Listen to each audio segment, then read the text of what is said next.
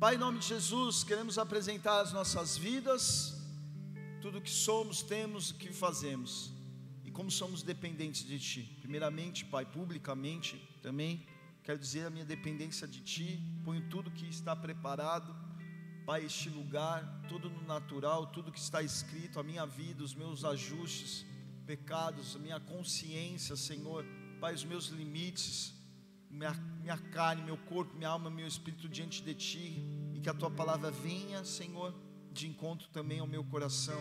Eu preciso desta palavra, e assim o Senhor usa simplesmente como instrumento a minha vida, a minha voz, e que o Senhor não permita, Senhor, todo e qualquer preconceito, todo e qualquer, Pai, coisa que o Senhor não deseja, não permita que eu fale. E assim coloco tudo diante de Ti, a vida dos meus irmãos também, toda seta que voa, Senhor, de acusação das trevas, sonolência, devagação de mente, Pai, a todo, toda a crise de ansiedade, preocupação, Senhor, nós agora, Pai, repreendemos todo e qualquer ataque das trevas, que os Teus anjos venham recolhendo cada uma dessas setas sobre nós, acampando ao redor, Senhor, desse altar, toda e qualquer palavra contrária às nossas vidas, nessa noite, Pai, contra este altar, sobre a minha vida, seja agora cancelado em nome de Jesus e estejamos, estejamos debaixo das tuas asas, escondidos, Senhor, Pai, debaixo das tuas asas, e assim nós colocamos tudo na tua presença, Espírito Santo, passeia no meio da igreja, fala ao nosso coração, transforma e assim eu, te, eu, assim eu oro e te peço em nome de Jesus. Amém, igreja? Êxodo, Êxodo 14, versículo 11. Obrigado. Diz assim: E clamaram a Moisés, a Moisés, reclamaram, desculpa, nem clamaram, reclamaram. Não havia talvez número suficiente de sepulturas no Egito, e por isso nos tiraste de lá para morrermos no deserto? Porque nos trataste assim, fazendo-nos sair do Egito. Versículo 12. Não é isto que dizíamos no Egito: deixa-nos para que sejamos escravos dos egípcios em paz, pois melhor nos fora servir aos egípcios do que morrermos no deserto. Então Moisés encorajou seu povo, dizendo: Não temais, permaneceis firmes e vereis o que Yahvé, Deus, fará hoje mesmo para, vossa, para vos salvar a todos. Porque os egípcios que vedes nesse momento, nunca mais os tornareis a ver.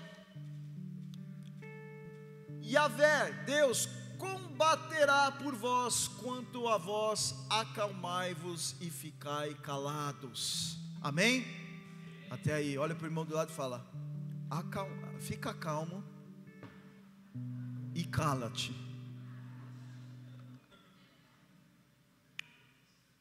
Queridos, há momentos da nossa vida, e você daqui a pouco vai entender esse contexto, e você talvez entenda o contexto da sua vida. Aqui há um líder chamado Moisés, e nós acabamos de ler cenários versículos que antecedem a abertura do Mar Vermelho, uma passagem muito conhecida, e que antecede, então, uma, um grande milagre, uma intervenção divina que trazia então a passagem do povo que estava nesse exato momento encurralado, porque eles saíram do Egito e eles chegaram às margens do Mar Vermelho e eles olharam para trás e viu o exército chegando.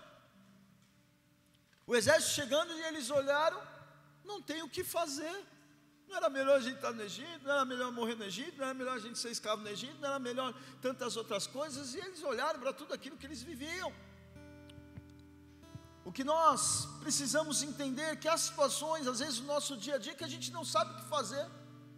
Às vezes você se sente também encurralado numa situação que você fala, do ditado popular, se eu correr o bicho pega, se eu ficar o bicho come situações que nós temos, que somos atordoados emocionalmente, com uma carga de notícias ruins, que nos traz uma, uma falta de esperança, de direção, de norte, onde detalhes em que a gente já vivia, detalhes onde a gente achava Deus, detalhes em que eu conservava no meu dia a dia, já não faz tanta importância, já não, não, não, não faz tanta diferença. Então nós ficamos ansiosos, agitados, e ao ponto de nós não sabemos mais o que fazer, não tem o que fazer. Nesse exato momento, o povo estava já ali, blasfemando, ali já estava falando: oh, é isso, Moisés? Você foi contratado pelo Egito, porque não tinha sepultura lá no Egito, então para a gente não, não encher o cemitério lá do Egito, você trouxe para cá para a gente morrer aqui? Então, eles mesmos, e aí um detalhezinho da palavra que passou ali, eu não vi qual dos versículos, mas versículo 12 ele diz: Não é isso que te dizíamos no Egito, deixa-nos para que sejamos escravos dos egípcios em paz.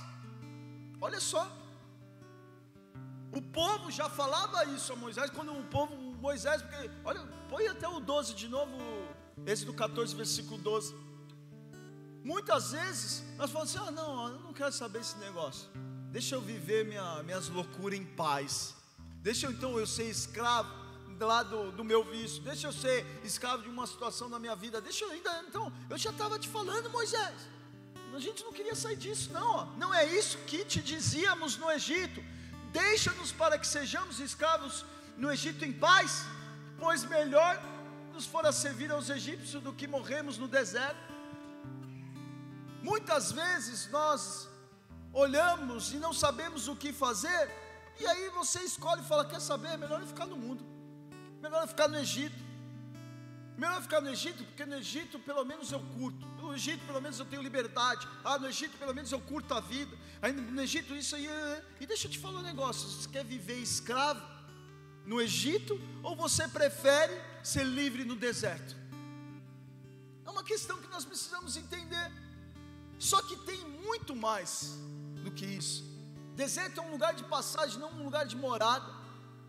Era um lugar que nós precisamos do deserto. O povo precisou do deserto por 40 anos para desintoxicar do Egito, porque era um povo muito intoxicado do, mundão, do Egitão.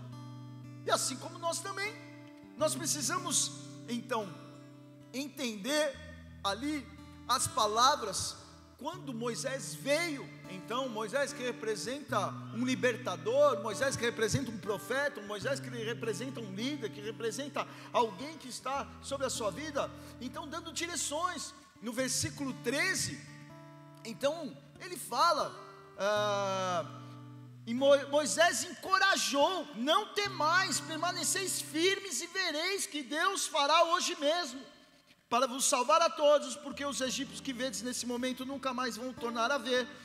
O Deus combaterá por vós, quanto a vós, acalmai-vos e ficai calados. Há momentos então que não tem o que fazer, nós precisamos então entender que nós precisamos ficar firmes, calmos e quietos para ver o livramento de Deus. O que Moisés estava falando aqui, falar, calma, calma, para e veja, calma, porque Deus está por nós. Calma, se nós servimos a Deus, se você tem uma vida diante de Deus, calma, há um movimento espiritual ao nosso favor. Nós estamos falando então de uma fé viva, nós estamos falando de esperança. E Moisés tinha, estava à frente. O povo ali não sabemos o que fazer. Oh, não temas, não tenha medo. Deus é por nós, Deus faz por nós. Então diz assim para mim, repete comigo: quando não há nada a fazer, fique firme, calmo, aquieta-te e veja o livramento de Deus. Toda vez que a gente teve um livramento de Deus, quando você foi ver, você teve um livramento de Deus. O que, que você fez na hora? Você não tinha o que fazer. Você não tinha o que fazer. Quem já teve um livramento aí? De acidente, de moto, de carro, de roubo, de não sei quanto. Você tinha alguma coisa para fazer? Não. Teve uma vez que nós estávamos indo a Porto Alegre. Uma chuva, isso, aquilo, e eu atrás de um carro um cara da moto. O cara foi ultrapassar o cara da moto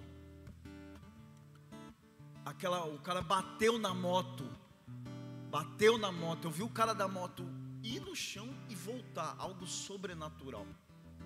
Na nossa frente, não ia ter o que fazer, não sabia o que fazer. Aí, cara, a Alessandra olhou para mim, eu olhei para Alessandra. tiozinho foi no chão e bateu, do jeito que bateu, ele voltou. E a gente passou assim, meio brancão assim, depois o cara se assustou e encostou, ele embaixo de chuva, tinha acontecido algo extraordinário. E eu olhei para ler e falei assim, pô, o cara usou o nosso anjo. Estava vindo, a gente ora, os anjos vai à frente, o anjo estava indo à frente, aproveitou minha proteção, o cara caiu, o anjo falou, dá licença que eles estão passando aí. É livramento, irmão. Pode aplaudir. Mas é verdade. Eu creio do fundo do coração isso. Falei, usou meu anjo. Olha aí, estamos com um a menos na frente agora, né? Vamos mais devagar. Mas eu falo isso porque a gente nem tem noção, porque quando a gente tem um livramento, você não tinha o que fazer. Você não sabia o que fazer. E agora o que eu faço, meu Deus, a única coisa que você tem que fazer é orar chamar Deus ao seu favor. E nós precisamos ter essa fé. E não como ali estavam dizendo, falar, ah, não era melhor a gente estar no Egito? Ah, se eu estivesse no mundão eu resolvia do meu jeito. Aí você fazia um corre, você pulava um muro, você daria um jeito. Mas nós temos a revelação da palavra de Deus, amém, queridos? O que um homem de Deus chamado Moisés estava falando, é, calma, vocês não sabem o que fazer? Aquetai-vos e vedes o livramento. Essa fé é uma fé muito mais profunda do que aquele dia que você, ai, Deus vai me dar, aleluia, glória a Deus, Deus vai fazer na minha vida. Não, é quando você não está enxergando mesmo, é quando você não sabe o que fazer, é quando você está debaixo de um diagnóstico, você está debaixo de uma situação, você está debaixo e fala assim: eu não sei o que fazer, só que você não pode se desesperar e olhar para aquilo que é velho, aquilo que é atrás. Você não pode olhar para os caminhos de morte. Você não pode olhar aonde vai ser sua cova, onde eu, aqui eu não tenho onde cair morto. Aqui eu não tenho onde me segurar, aqui não tenho onde dar esperança, aqui não, não me dá a minha segurança do amanhã. O Evangelho não te dá a segurança do amanhã, o Evangelho te dá a segurança da eternidade. Então aí, igreja, porque muitas vezes você fala, ai, eu não vivo para Cristo, porque ai, é, é, eu tenho que trabalhar, eu tenho que fazer isso, eu tenho aquilo, você está juntando ouro, prata, que traça, ferrugem, vai, mas não tesouros dos céus, estão aí, igreja. É algo muito importante o que nós estamos falando. Ficar firme, permanecer, porque você entende que há um Deus diante de um cenário, meu irmão, um exército, o seu inimigo vindo te pressionar e você não saber o que fazer, não ter mais. Olhe e veja o que Deus vai fazer. Deus ele abre os mares para nós passarmos. Deus faz milagres, Deus dá livramento. Única coisa que nós precisamos é ficar firme e permanecer em todo em qualquer momento para que Deus haja em nosso favor. Amém, igreja. Fica quieto. Por que ficar quieto? Como assim? A palavra Moisés foi bicho brabo, né? Ficar quieto. Olha o que Deus vai fazer. Fica firme aí, cala a boca. Porque a gente às vezes murmura muito, a gente fala demais. A gente fala daquilo que o desespero, nosso coração, por isso que aquieta-te. Aquieta-te. Aquieta as tuas emoções. Aquieta meu irmão, para que você não blasfeme, mas usa a tua boca para trazer à existência aquilo que não existe naquele momento. E você vai ver a mão de Deus, você vai ver a consequência. Então fica quieto, só permanece na presença dele e ele vai vir. Então não desista, não esmoreça, não se desespere, não corra para trás, não vire uma estátua de sal. Não olhe para o Egito, não retroceda, porque Deus trabalha por ciclos. Deus, então, Ele vai agir em seu favor para uma estação nova na sua vida. Amém, igreja? O deserto era só um ciclo, um ciclo de liberdade, porque Deus tinha que preparar o seu povo para entrar na terra prometida. Porque se entrasse direto, fosse uma ponte aérea, e saísse dali, já entrasse na terra prometida e Deus desse tudo, tudo de mão beijada, tudo, tudo aquilo que você querer desejar, um, se fosse um filho mimado, você sabe que não funciona. Quem foi filho mimado sabe como que é o negócio. Hoje você está penando aí. Não somos filhos mimados. Deus ele nos chamou para governar junto com Ele. E o que, que Ele faz nos 40 anos? Ele ensina a lei. Ele ensina o relacionamento. Ele deseja habitar no meio do povo. Ensina a se relacionar com Ele. Ensina vários princípios e valores dar as leis para que quando eles entrassem na terra prometida, ali estava tudo formado. Eles não iam destruir a terra, não iam viver que nem um bicho.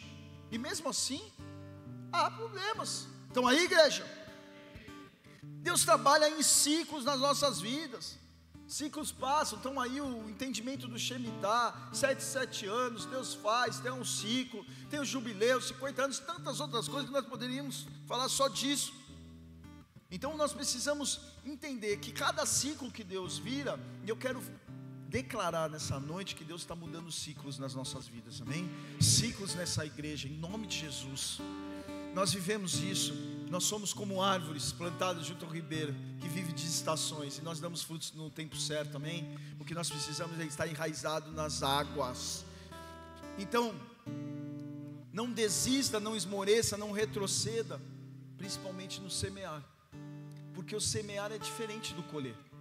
Na época de colheita, é um ciclo na tua vida você colher coisas. Ai, tem, ai, tem estação que meu casamento está tão bom.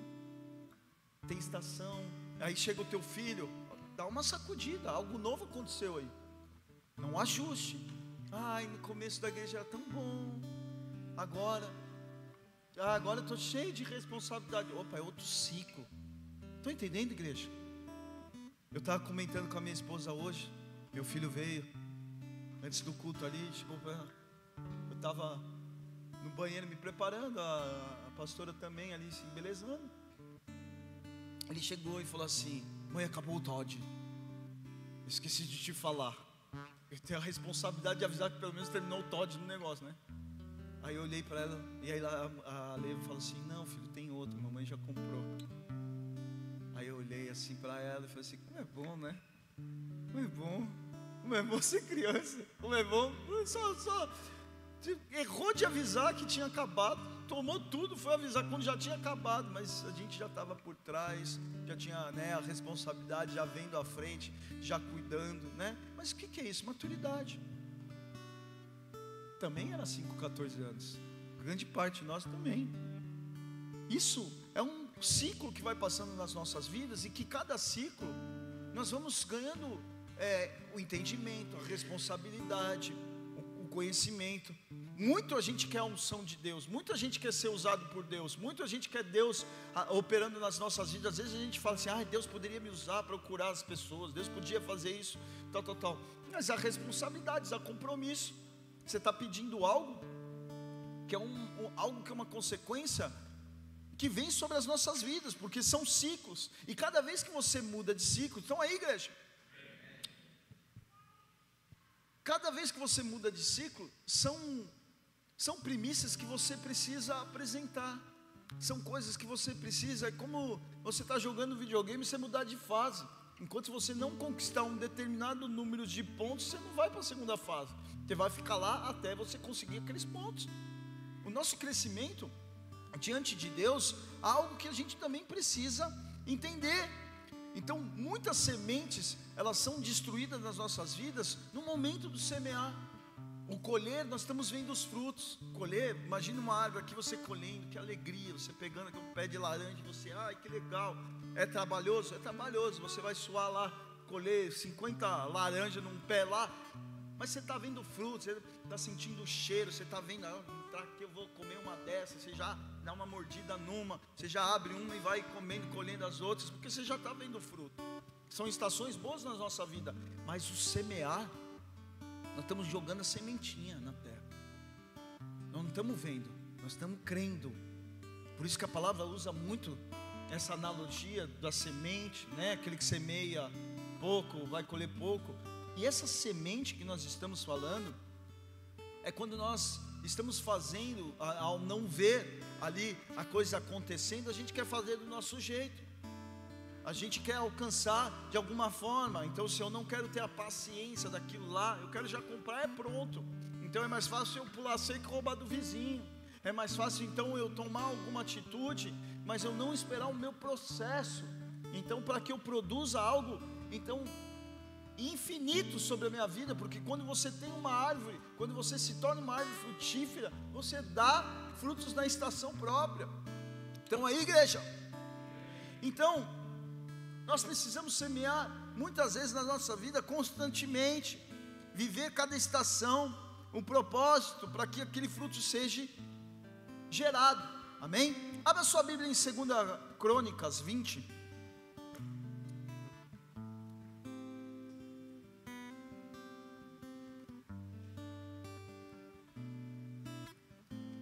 Crônicas 20, versículo 15.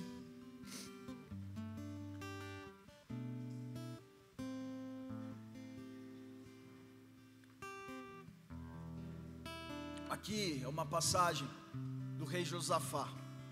E a palavra diz assim: E falou o profeta, versículo 15, capítulo 20, segunda Crônicas. E falou o profeta: Prestai atenção, todo o Judá, e vós, habitantes de Jerusalém, e tu, rei Josafá, assim diz o Senhor: não temais, nem vos assusteis por causa dessa grande multidão que dirige contra vós, porquanto essa luta não é vossa, mas de Deus.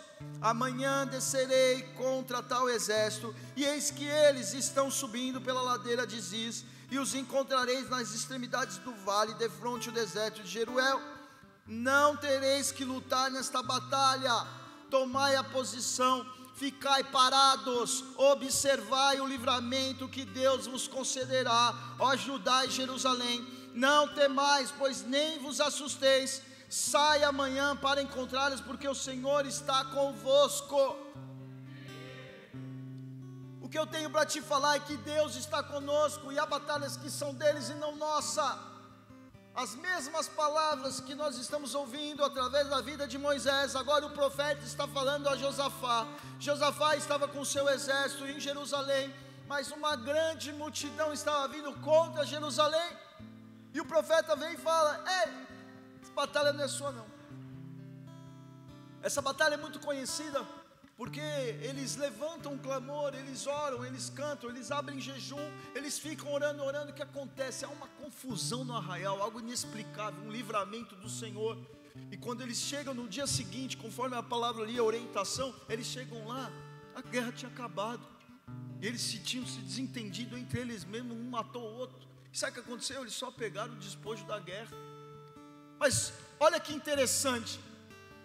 Ele fala: Sai amanhã para encontrá-los, porque o Senhor está convosco. E ele diz para cima: Não temais, nem vos assusteis. Ele fala: Tomai a posição, ficai parados e observai. Há momentos, meu irmão, que Deus vai fazer por nós. A gente não tem o que fazer, eu não sei o que fazer. Não se desespere. Pare e observe o que Deus vai fazer. A única coisa que você precisa é tomar a posição, tomar a posição de fé. Aqui nos mostra que Deus age por nós. Aqui essa guerra foi ganha por Ele. E há muitas guerras que nós estamos querendo ganhar por nossa própria força. Uma outra passagem em Ziglag, quando Davi está em Ziglag, ele volta de uma guerra, tinham atacado a casa, a família, tinham levado escravo todos os seus filhos, todas as suas mulheres, todas as casas incendiado, tinham perdido tudo. O povo estava tão amargurado que queria apedrejar Davi. Sabe o que Davi faz? O que você faria? Saía correndo? Você saía na mão com os brothers? Porque queriam te apedrejar, então já que vocês querem me apedrejar, vem aqui. Que, que, sabe o que Davi fez? Espera um pouquinho, calma aí, vocês querem me apedrejar? Calma. Calma aí ele entra na presença de Deus, ele pega lá o. chama o, o, o sacerdote estava com ele, entra ali e fala: Deus, eu devo ir atrás? Eu devo ir atrás? Se eu for atrás, eu vou resgatar? Eu devo ir atrás da minha mulher? Eu devo ir atrás das minhas coisas? Sim, Deus. O que, que Davi estava fazendo? Ele estava parando e observando. E Deus falou: Vai te darei tudo na sua mão novamente. Davi vem então cheio da presença de Deus, aqueles que querem apedrejar, falam, vamos atrás. E o que, que acontece? Deus restitui. Muitas das nossas lutas, nós tomamos por nós e nós não paramos. Tomamos as forças, tomamos as frentes, fazemos, passamos por cima, fingimos o modo operante de Deus agir nas nossas vidas. Nos, nós não agimos com fé, nós podemos agir em cima da palavra, mas aí a gente responde: crente também não é bobo. Crente também não é bobo, também não posso ficar aqui sem fazer nada. Ah, também não é só orar, também não posso espiritualizar tudo. Não, não é, não é isso. Realmente não é isso. Mas nós temos que clamar aos céus para que a presença dEle, tomar a posição, ficar parado e observar o livramento. Deus dá livramento. Muitas coisas que Deus fez na sua vida, quando você viu, Deus fez. Você não fez nada para que isso fosse feito, a única coisa que ele encontrou um coração. Ele encontrou ali princípios diante de uma geração perversa, ele encontra um homem justo e bom chamado Noé. Diante de uma geração perversa, diante de uma multidão, ele acha um Moisés. Diante de tantas pessoas, ele acha um rei conforme segundo o seu coração.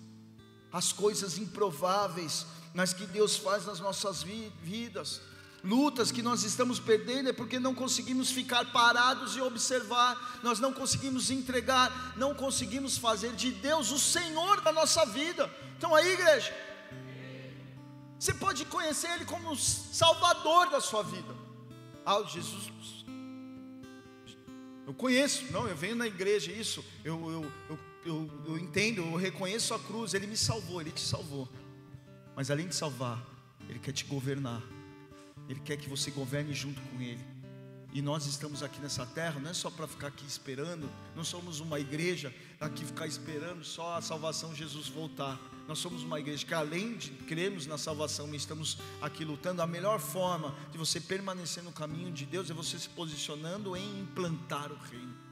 Deus chamou eu e você para implantar o reino, para chegar na terra prometida implantar um reino. Ele tirou esse povo da escravidão, estava dando as leis para dar uma terra prometida, para implantar um reino. E sabe o que aconteceu? O ápice do reino foi nas mãos de Davi. Onde nós temos até hoje os princípios, os valores, os modos operantes para que nós possamos chegar diante de Deus. Estão aí, igreja?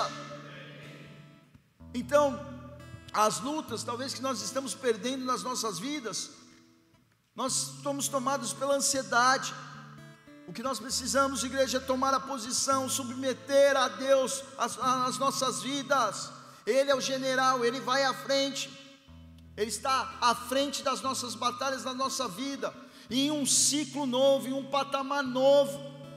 Em Provérbios 21 e 30, é, 21, Provérbios 21, versículo 31, fala sobre a batalha. Fala sobre preparar cavalos. Naquela época, ele usando uma das principais meios de guerra, de poder de guerra, naquela época das nações, era ter a cavalaria. Os homens podem preparar seus cavalos para o dia da batalha, mas somente Yahvé, o Senhor, é quem dá a vitória. Você pode ser capacitado, você pode, meu irmão, estar tá bombando, você pode estar tá fazendo tantas outras coisas, meu irmão, você pode estar tá vivendo auge monte de coisa na sua vida, mas se você estiver vazio sem a presença de Deus, você não se sente vitorioso. Você se sente vazio. Há um vazio que só Deus preenche. Deus ele está à frente. Muitas vezes nós entramos em guerra que nós nem precisávamos entrar. Ele guerreia por nós. Ele nos livra cada dia. O que ele precisa encontrar é fé. Ele, que, que ele precisa encontrar é pessoas que veem Ele como Senhor o que ele precisa é ver um povo, uma igreja que serve ele não só como Salvador, mas como Senhor também. Um general de guerra que está à frente das nossas batalhas, aquele que vem, que não vem sobre a nossa manipulação, que não vem, meu irmão, sobre o nosso jeitinho, que não vem com, com, com fofoquinha, com serpente, com, com movimentação, mas que vem com a graça de Deus, crendo, sabendo que Deus é poderoso para fazer, transformar vidas. Romanos 8, 31, abre lá. O pessoal está gostando bastante que eu ando passeando na Bíblia, né? Romanos 8, 31. Isso aí é para vocês treinarem para o celulão. Amém? Fica a dica.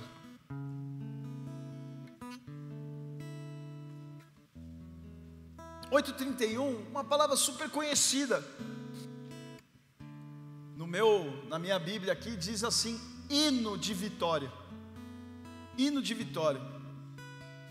E diz assim, 8:31. A que conclusão, pois, chegamos diante desses fatos?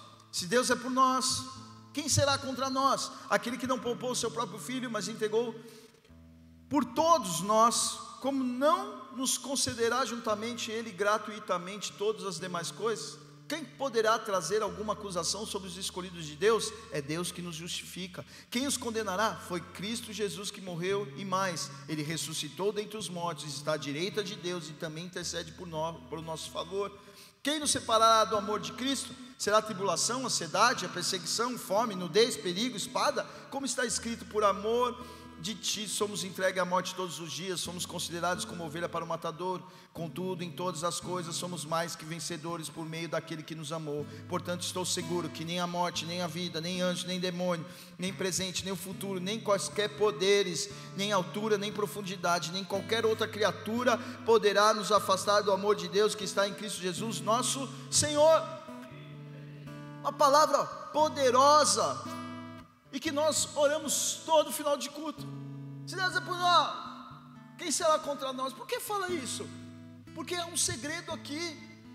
Nós precisamos e declaramos isso todo final de culto, porque nós estamos declarando a majestade de Deus, quem Ele é sobre as nossas vidas. Porque nós estamos em algumas situações sentados aqui sem saber o que fazer. Às vezes as pessoas vêm conversar, ah, pastor, olha, minha casa está, não sei o que fazer a condição, meu filho, não sei o que fazer, meu filho está passando por situações com vício, eu não sei o que fazer no meu casamento, minha mulher enlouqueceu, meu marido enlouqueceu, não sei o que fazer, as dívidas me engoliram. Todos nós temos isso. Em momentos da nossa vida a gente não sabe o que fazer, mas nós precisamos entender e saber aonde nós devemos estar. Pare, não enlouquece, não tenta fazer algo, não tenta dar troco. Oh, acabamos de ler. A nossa vingança vem do Senhor ah, se há alguma acusação, se há coisa, há acusações, Jesus está à direita do Pai e intercede por nós. Há um movimento espiritual ao seu favor, seja de acusação, Jesus leva. Seja, meu irmão, de algo que para se justificar, sua autojustificativa, você se defender como homem, com isso, ei, Jesus se justifica.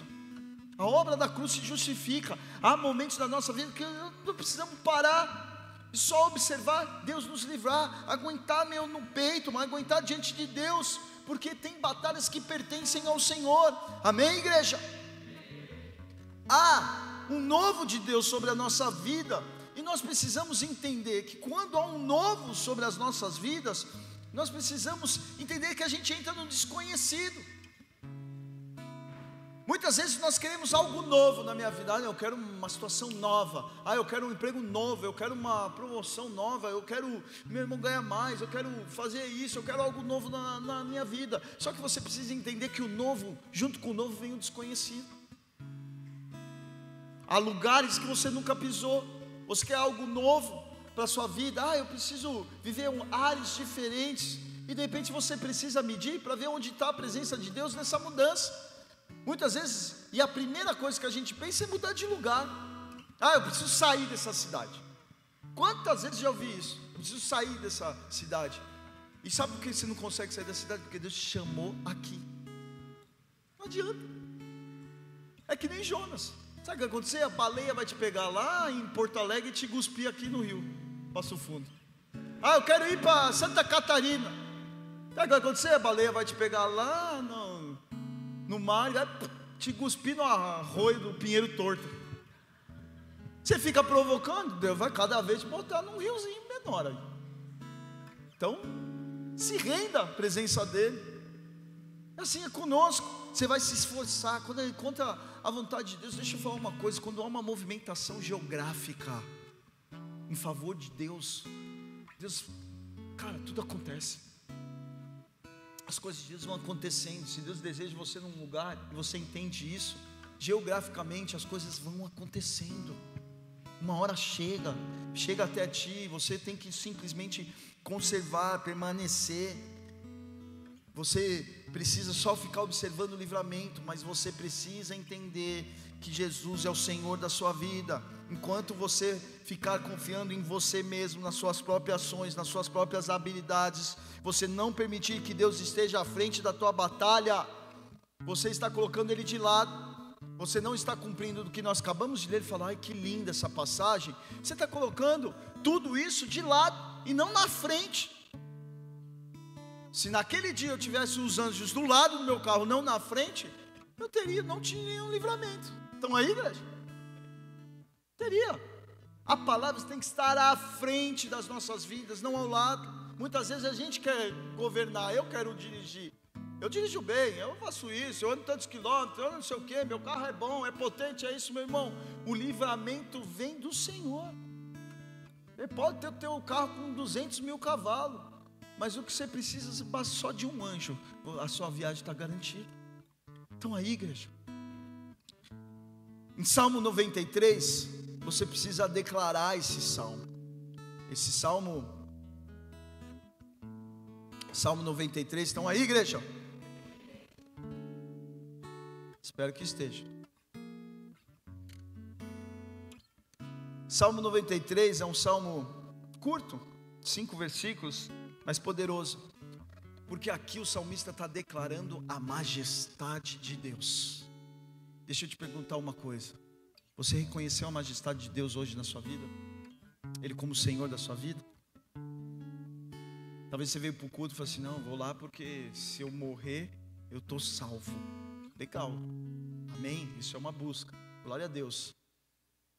Mas você declarou a majestade dele, reconheceu o poderio que ele pode fazer? Nós estamos vivendo um tempo de esfriamento da fé. Esfriamento da fé é isso. Ah, Jesus me salva. Ah, o mundo está acabando. Uma hora vai vir outro vírus, vai a conspiração, tal. Vou morrer, mas eu vou ser salvo. Tudo bem, mas sua vida nos resume a isso. Ele quer ser o teu Senhor da sua vida, os seus passos, sua vida. E diz assim, Salmo 93: Reina o eterno, vestido de soberana majestade. Sim, toda a força e poder o revestem. O universo está seguro e não se abalará. Desde a antiguidade teu trono está firme. Tu existes desde a eternidade. Levanta os rios ao Senhor, levanta a voz as tuas águas fragorosas. Levanta os rios o seu bramido. Entretanto, o Senhor nas alturas é mais poderoso do que a força das grandes águas, do que os grandes das grandes ondas do mar. Os teus mandamentos permanecem inalterados a tua fidelidade dura para sempre, a santidade é o ornamento eterno da sua casa. Ele fala dos atributos eternos, ele descreve a majestade. O que o salmista está falando aqui, olha, pode ter os grandes bramidos, pode ter terremoto, pode ter grande coisa, pode ter um meu irmão, uma avalanche, pode ter coisas que a gente não vai saber o que acontecer, mas meu irmão, tem a santidade, tem o poder, tem os mandamentos dele que é inalterados, tudo está na mão dele desde a eternidade, desde o princípio, todas as coisas. Ele reconhece todo o senhorio, todo o poder, e você precisa reconhecer o senhorio de Deus sobre a sua vida, sabendo que Ele está à frente das tuas batalhas. Você precisa reconhecer isso. O que o povo não sabia, mas o que Moisés sabia, que Deus estava, estava à frente, fala, então calma aquieta-te e cala-te, e veja o que Deus vai fazer: abrir um mar vermelho.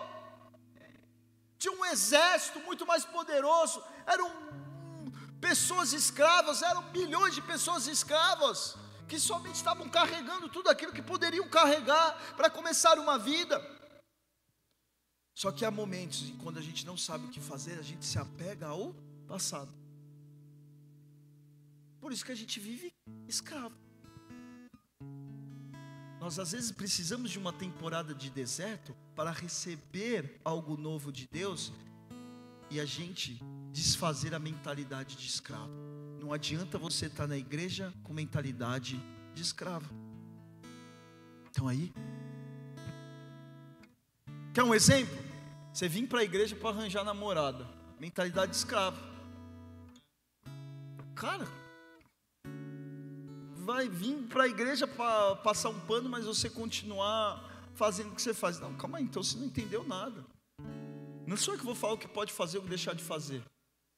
Eu só quero que você entenda quem você é diante de Deus e te ajudar a você fazer aquilo que Deus pediu para que você não faça mais. Então aí, cada um de nós temos os nossos problemas, mas o que nós precisamos na nossa vida é reconhecer então a nossa a majestade de Deus, o poder de Deus à frente da nossa vida e não do lado. Igreja, à frente de nós, não do lado. Não é para você ser simpatizante, mas é você ser dependente. O ficar quieto, o permanecer e observar o agir de Deus sobre as nossas vidas, e, e Ele estando à frente das nossas batalhas, exige a confiança nele. E quando Ele vem sobre as nossas lutas, quando Ele está à frente das nossas vidas, Ele vem com poder, vem com fidelidade, Ele vem com santidade, Ele vem com os mandamentos inalterados. Deus, Ele não muda a tua palavra.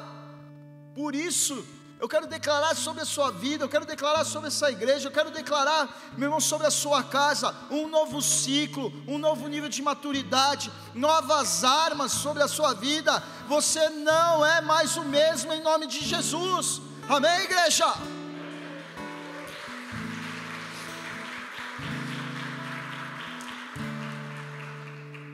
Como é bom desejar coisas novas. E estou desejando, na verdade, liberando no mundo espiritual, em nome de Jesus, como servo, como pastor dessa casa, liberando sobre essa casa um novo nível de maturidade, um novo nível de entendimento, algo novo. E como eu falei, quando nós desejamos algo novo, nós esquecemos que vem o desconhecido. Algo novo aconteceu na minha vida, eu casei, algo novo. Tem ajuste. Ah, é que eu pensava, não, não tem que pensar. Homem não foi feito para pensar, meu filho. Homem foi feito para amar, né? Como Jesus falou, ame. Não falou entenda a mulher. Ame como Jesus amou a igreja. Você acha que Jesus entende a igreja? Não, ele ama, ele quer salvar. Então é isso que a gente tem que fazer, amém? Tem que entender, tem que amar, amém? A mulher tem que suportar.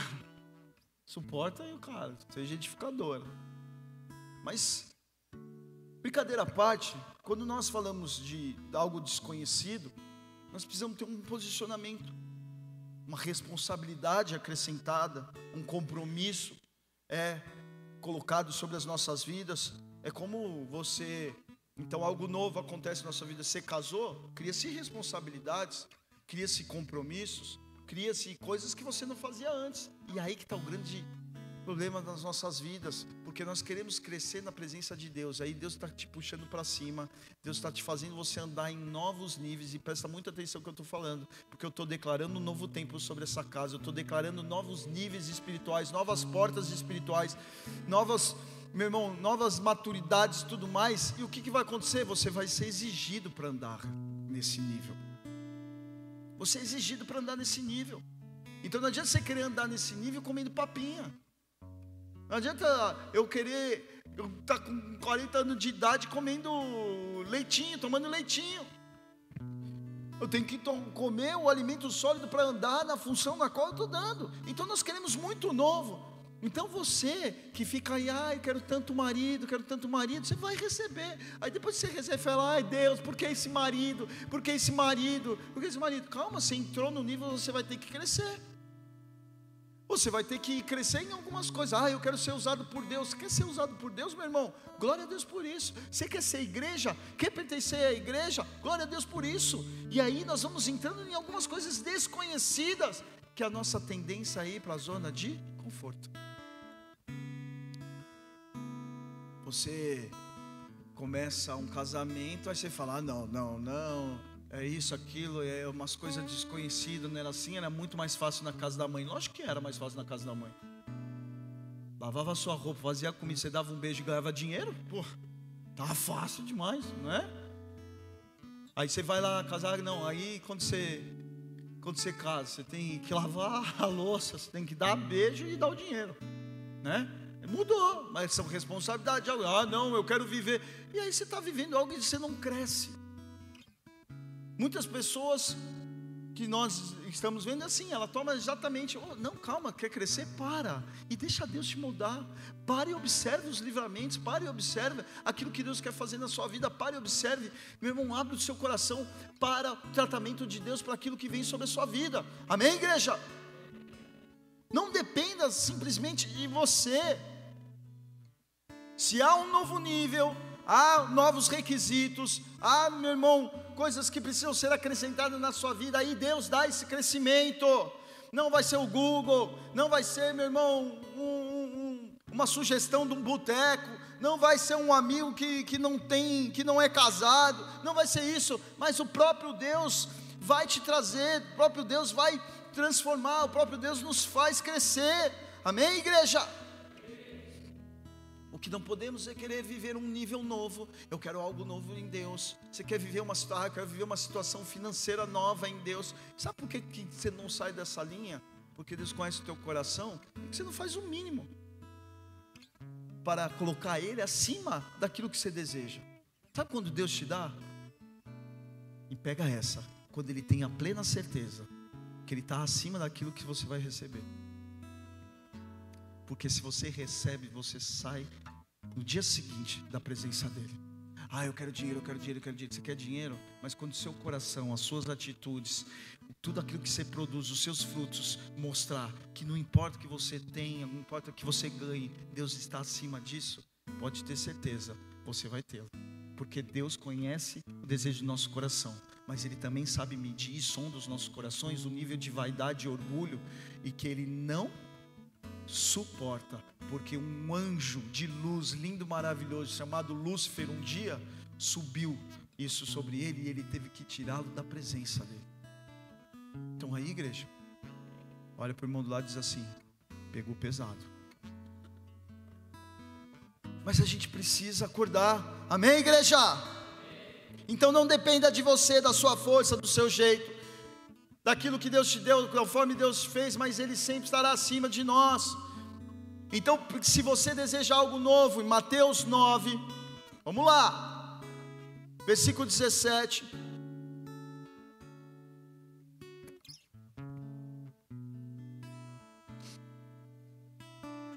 Uma passagem conhecida, mas eu tenho algo para te dizer.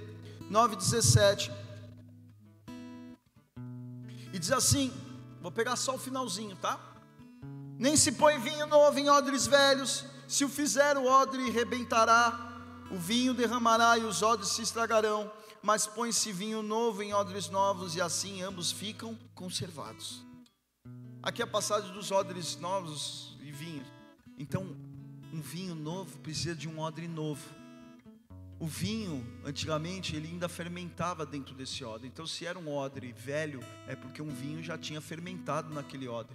Então, se um próximo vinho fosse novamente fermentado, ele ia se romper o tecido ali, não ia aguentar e você ia perder aquele vinho novo e você ia perder aquele odre velho. Amém? Você poderia carregar outras coisas naquele odre velho, uma água, sei lá, mas não vinho novo mais. E o que, que ele está querendo dizer? Não se põe, ele está pegando uma parábola, um costume daquela época, para explicar algo que o próprio Espírito Santo quer nos explicar para nós aqui. Se eu desejo algo novo na minha vida, Deus vai mexer na tua estrutura. Pegou, igreja? Ele vai mexer na tua estrutura, que nem eu te falei. Ele vai medir para ver se, a, se aquilo é maior ou está abaixo da presença dele. Porque se ele for te dar algo que você vai cair em vaidade, Deus não vai te dar. Meu filho pediu um, algo que ele vai se machucar. Eu não vou dar. Quantos de nós às vezes não deixamos, não deixamos é, é, é, os nossos filhos, bah, pequenininho, ah, não pode andar de bicicleta, você vai cair, vai se machucar, vai suar. né? As vó de plantão às vezes faz isso aí. Então, vinho novo não pode ir num recipiente velho. O recipiente somos nós. Então, algumas coisas, você quer viver algo novo, você precisa também ser diferente. Então, algumas coisas que Deus vai mudar na tua estrutura. Aí você está na presença de Deus e Deus te apertando na sua área sentimental, Deus te apertando, te apertando. Por quê? Porque Ele não quer que você viva as mesmas burradas, cabeçada que você deu com tantos outros namorados que você teve. Ah, mas é, pô, pastor, mas puxa, eu tenho que, que me guardar, eu tenho que fazer isso, tenho que viver em santidade. Poxa, é difícil, é, é gostoso curtir. É, estou vendo sua cara de felicidade seu desespero de ter um namorado sério. Estão aí, igreja? Estão bravos comigo, igreja? Estão falando amém, estão rindo, não nada. É dia de ceia. Fazendo de propósito, porque aí você possa pedir perdão e amar minha vida na ceia, amém?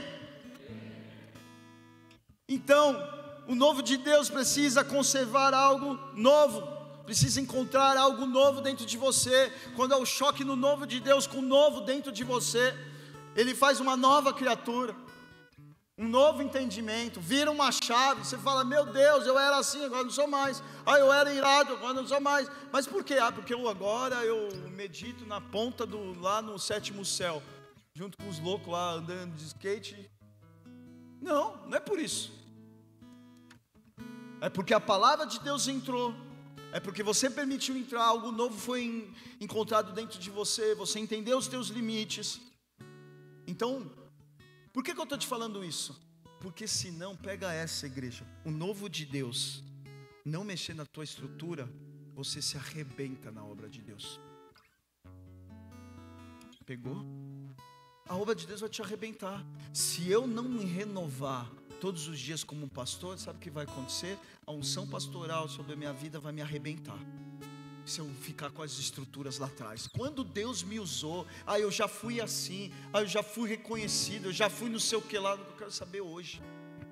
As estruturas hoje, o que Deus tem, Deus o que você tem para mim. Isso é um homem segundo o coração de Deus. Saber o dia de cada um, saber a estação que você está Hoje estou mais velhinho, ontem eu estava mais novo, amanhã eu vou estar mais velho ainda. Mas eu me colocando na presença de Deus, sabendo, sendo como um Caleb, falando: me dá a minha herança. Velhinho falando: me dá minha porção, eu quero. Minha, que Deus falou para mim, eu quero. Mas com, meu, com ânimo, com entendimento. Agora, se você não entender, você não se abrir um processo, muitos de nós, muitos líderes de nós, muitos diáconos, muitos presbíteros, aí a galera que serve na casa de Deus, a unção vai te arrebentar. Eu vejo a igreja crescendo em autoridade e muitas pessoas se arrebentando e saindo da igreja. Mas sabe por quê? Porque mimimi. Porque fica, não, não se abre para o processo para crescer. Não se abre para o processo para ser um odre novo, para receber, assumir novas responsabilidades, para falar, medir e dizer e isso e aquilo, mas não no fazer. E nós precisamos então romper isso sobre as nossas vidas. Estão aí, igreja? Precisamos tomar cuidado. Quanto é mais dado, mais é cobrado, como diz a palavra. Então vai exigir uma maturidade de você caminhar na palavra de Deus. Há uma maturidade, não é um oba-oba, não é um encontro social, não é uma festinha, não é uma bandinha tocando, é um culto ao Senhor Jesus Cristo é um culto àquele que luta as minhas guerras, aquele que move os céus, aquele que me salvou, aquele que me justifica, aquele que levou os meus pecados. É um culto a Ele, não é de qualquer jeito, não é de qualquer forma, não é de má vontade, mas é excelência, é do que eu tenho, de tudo que eu sou, de tudo que eu faço, de toda condição. Nós precisamos mudar a nossa mentalidade e entender o Deus que nós estamos cultuando, não estamos cultuando um Deus para nós, nós estamos cultuando a um Deus que está acima de todas as coisas, igreja.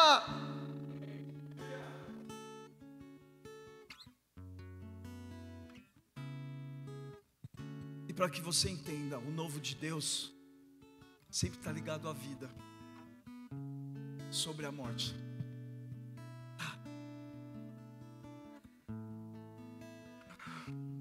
novo de Deus é vida sobre a morte.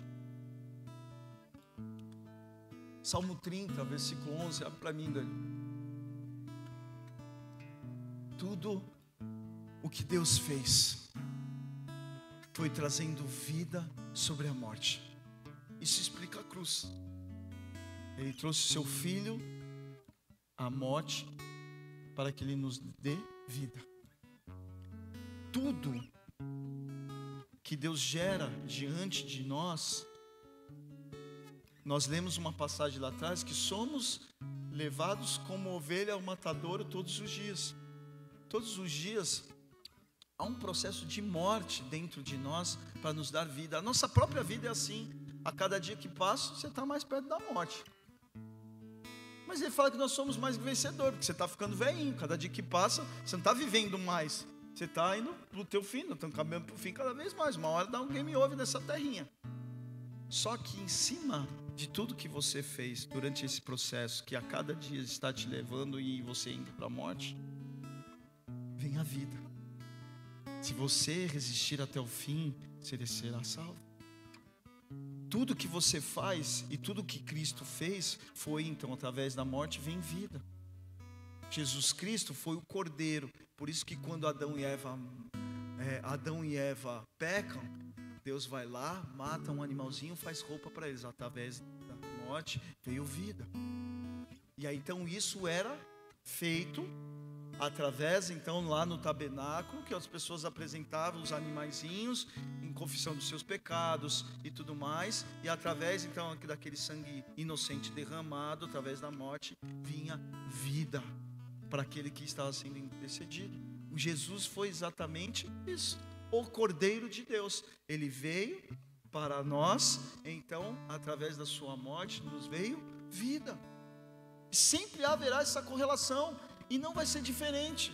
As nossas obras são igual de Cristo. E quando nós entramos no nosso próprio processo, meu irmão, há coisas que vão ter que morrer dentro de nós para que a gente tenha vida. E assim nós somos chamados. Estão aí, igreja? Salmo 30, versículo 11. Está aí, meu jovem? Converteste o meu pranto em dança, substituíste meu traje de luto por roupas de alegria.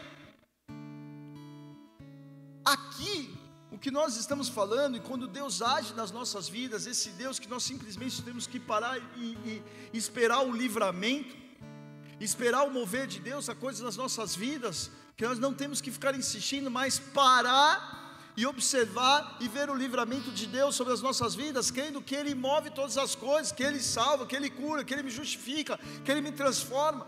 O que nós precisamos entender e o que essa palavra está dizendo nesse salmo, especificamente, que ele transforma coisas de morte, a ansiedade, a tristeza, a depressão, o sentimento de morte, a, a falta de, de, de, de, é, de inferioridade, tantas outras coisas, ele transforma em alegria, em sonhos, em edificação, em vida. No caso aqui, ele está falando, então, as vestes de luto em alegria, coisas em que nós estamos vivendo, onde nós não temos saída, momentos então de luto, momentos de pranto, nós então, diante de Deus, nós então entramos na presença dEle, nós entramos então dentro dentro do, do, do coração dele, recebemos a direção da vida dele, nós recebemos o caminhar, nós recebemos o olhar, nós recebemos o afago, nós recebemos o amor de Deus sobre as nossas vidas. E aqui no Salmo, deixa eu abrir o meu salmo aqui, Salmo 30 para eu ler outra coisa aqui. Só um minutinho. No Salmo 30 fala algo, versículo 11. Ele diz: Converteu o meu pranto em dança, substituísse o meu traje de luto em roupas de alegria. E no versículo 12: Para que todo o meu ser cante louvores a ti e não se cale, o Senhor Deus meu, ações de graça te dedicarei para todos sempre. No versículo 12, desculpa que eu esqueci de passar o 12. Ele fala assim: que se torne em canto, em louvor. Então, olha só, cara, você não sabe o que fazer, você espera, aguarda o livramento e cante ao Senhor. O louvor não é mera cançãozinha para você cantarolar ou, ou só dançar. O louvor está ligado a uma ação de graça. Eu já te louvo pelo livramento, eu já entro na tua presença. É uma forma de você descansar diante dEle para que todo o seu ser cante. É quando nós começamos a cantar. Você começa a louvar no meio da, da pandemia. Teve uma música que marcou muito, né? Muita gente cantava na varanda, né? Aquela música. Porque Ele vive, posso crer no amanhã. Vamos lá, Guilherme.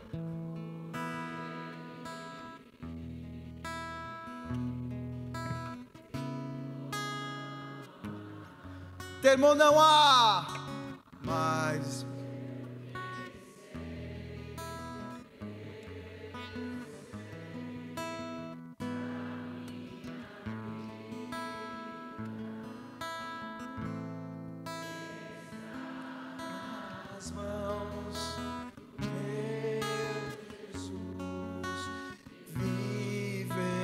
está. Ele vive, Ele está vivo, Ele está à frente das nossas batalhas, amém. E nós precisamos crer no amanhã, no nome dEle, amém, igreja. Sabe por quê?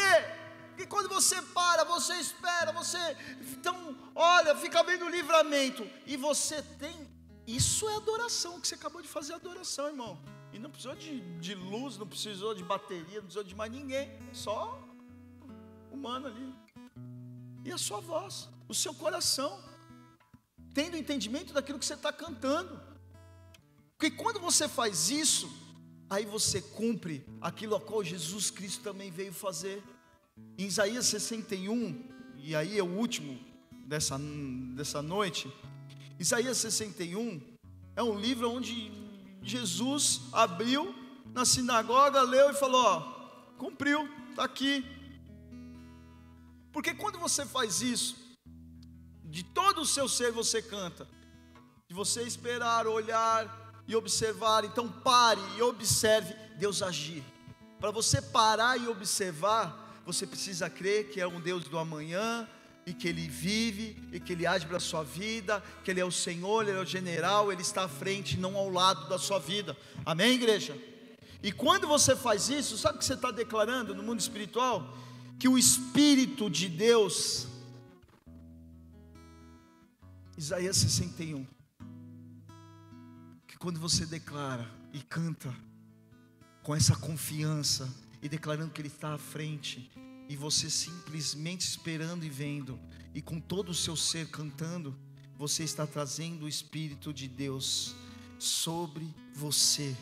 A palavra diz assim, aqui, aqui é Isaías, assim como Jesus falou e assim como você deve falar esta palavra, que o Espírito de Deus, o soberano, está sobre mim, porque o Senhor me ungiu para anunciar as boas novas aos pobres, enviou-me a curar dos que estão com o coração quebrantado, proclamar liberdade aos cativos e liberação no mundo das trevas, os prisioneiros da escuridão, para anunciar todo o ano aceitável de Deus, o dia da vingança do nosso Deus, para consolar todos os que andam tristes e dar a todos que estão de luto e amargos em Tisson, Sião, uma linda coroa em vez de cinza, óleo de júbilo em vez de pranto, um manto de festivo de louvor em lugar de um espírito abatido eles serão chamados de carvalho de justiça, plantação de Deus para manifestação do esplendor da sua glória.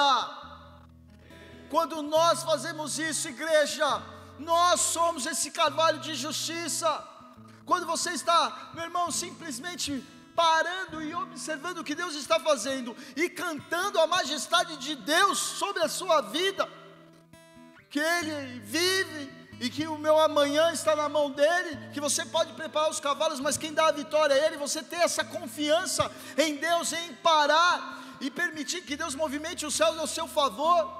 Quando você está falando todas essas coisas, meu irmão, você está recebendo a autoridade, o óleo para que você ande em novos níveis, você está recebendo tudo aquilo para que você transforme pranto em alegria, vestes de luto em vestes de louvor, toda a renovação em lugares que eram destruídos, em lugares agora de, de vida, tudo aquilo que trazia morte, tudo aquilo que trazia, meu irmão, é, destruição, tudo aquilo que trazia trevas sobre a sua vida, você está trazendo agora vida.